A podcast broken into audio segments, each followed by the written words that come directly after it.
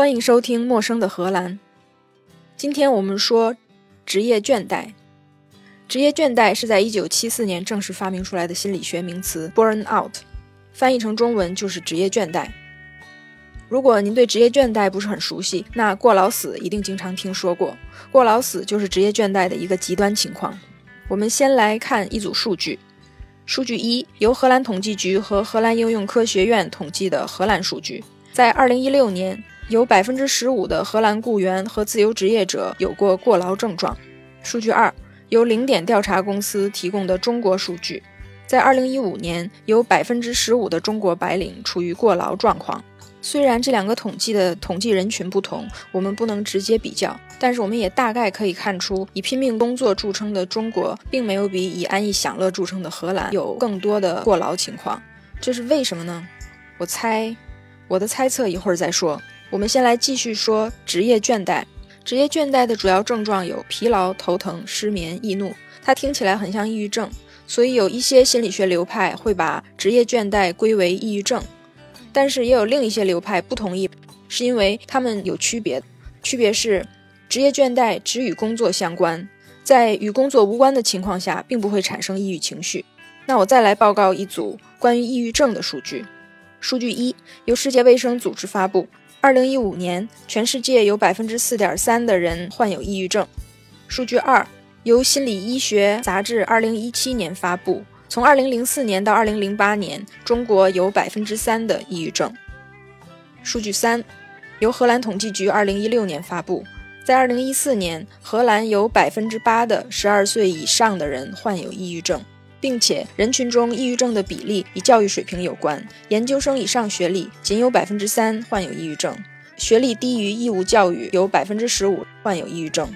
低收入的全群体较高收入的群体，抑郁症的比例更高。抑郁症的比例与年龄也相关。根据荷兰统计局2016年的统计，有百分之一的12到16岁的人群患有抑郁症，而40到60岁的人群中有百分之十的人患有抑郁症，65岁以上的人群有百分之六的人患有抑郁症。相比较这两组数据，我们可以很清楚地看出来，职业倦怠比抑郁症更容易发生。我身边也有很多朋友和同事都有过职业倦怠的经历。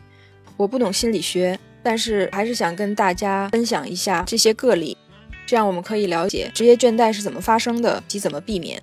例一，某先生，他在某大学教书，三十三岁，他每周工作八十个小时，除了全职在大学工作之外，每周还有八个小时在一个初创企业兼职做软件开发。他为了有一个完美的身材，每周还要花八个小时运动。幸亏他的女朋友也是工作狂，所以两个人相安无事。一直到某先生的事业到了一个晋升期，在荷兰呢，晋升的套路是这样的：第一年，如果你达到了更高级别的要求，那你需要收集证据，说在过去的一年里，我的工作表现已经达到了更高一级的要求。然后在第二年，你需要完成同样的工作量以及更多的工作量，来证明你可以达到更高级别的要求，并且这个表现有可持续性。第三年，你就可以拿着前两年的评估表。开始组织一个评委会。第四年，你需要花时间证明你确实可以做得到，并且你可以一直做到。评委会或许就会通过你的申请。然后第五年，你就会真的得到晋升，并且涨工资。按雇主不同，在公司里这个过程可能会快一点。这个第三四五年的工作或许可以在同一年就完成，但是总归它是一个非常消耗精力和非常让人纠结的一个过程。说回这个某先生的例子，他就是在这个晋升的过程里。因为需要做太多的工作，所以就发生了职业倦怠。除了工作之外，没有一丁点儿精力做任何一件其他的事儿。但是他害怕影响工作，影响他的职业，坚决不去看医生。白天把所有的能量、所有的笑脸全部用在工作上，用在学生面前，用在同事面前。然后晚上回家，完全需要所有的时间来修复情绪，导致他的女朋友最终受不了他的忽视，他们就分手了。当然，分手以后，这个某先生来自家庭的压力就小了一些，所以经过了两三年，慢慢的就恢复了。例二，另一位某先生，他也是在大学教书，三十八岁，他不喜欢做研究，就喜欢教课，所以在系主任的支持下，他从一门课教到两门课，教到三门课，教到四门课，教到五门课，而且他每门课都教得非常好，在学生每年的评估表里面，他所有的课都得十分。去年呢，系主任就又得让他开一门新课。在这门新开的课里，他终于没有得十分，得了七点五分。然后系主任就找他谈话，说：“你怎么能做事儿不做到自己的最好呢？你明明证明过你在其他的课程里都能够得十分，这个你却得七点五。我不能怀疑你的能力，所以我怀疑你的工作态度。”这位某先生就瞬间崩溃了，他就忽然间在办公室里面大喊：“六分是及格，我有六门课，有五个十分，我只不过是一个人，我又没有三头六臂。”就在这一个爆发的瞬间，他马上发生了这个职业倦怠。第二天，他整个身体都发生了变化，一动不能动，完全不能工作。他一直到现在都还在恢复期。不过，该先生的运气呢就比较好，他的女朋友没有跟他分手，是因为他的女朋友在同一阶段也发生了职业倦怠，两个人可以互相理解，可以各自休养生息。第三个例子就是该先生的女朋友某女士。某女士的职业倦怠的历程呢，让我略感无语。但是在荷兰，这也是一个很有代表性的例子。某女士三十三岁，软件公司的职员，她是管理学背景。入职某部门之后呢，公司安排她做项目经理。可是她一直想做技术专家，虽然没有技术背景，然后就跟经理说到了她的意愿。